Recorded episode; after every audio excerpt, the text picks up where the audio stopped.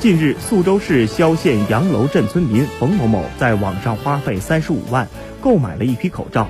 收到货物时竟只有一只口罩。二月二十六日，萧县公安局黄口责任区刑警队民警奔赴千里，在广东当地警方的大力支持下，将诈骗嫌疑人林某某抓获归案。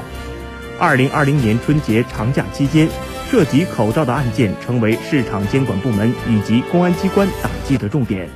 面对疫情防控以及复工复产的需求，一些人打起了口罩的歪主意，从假冒医用口罩到虚假发货卖口罩，公安机关破获了多起涉及口罩案件。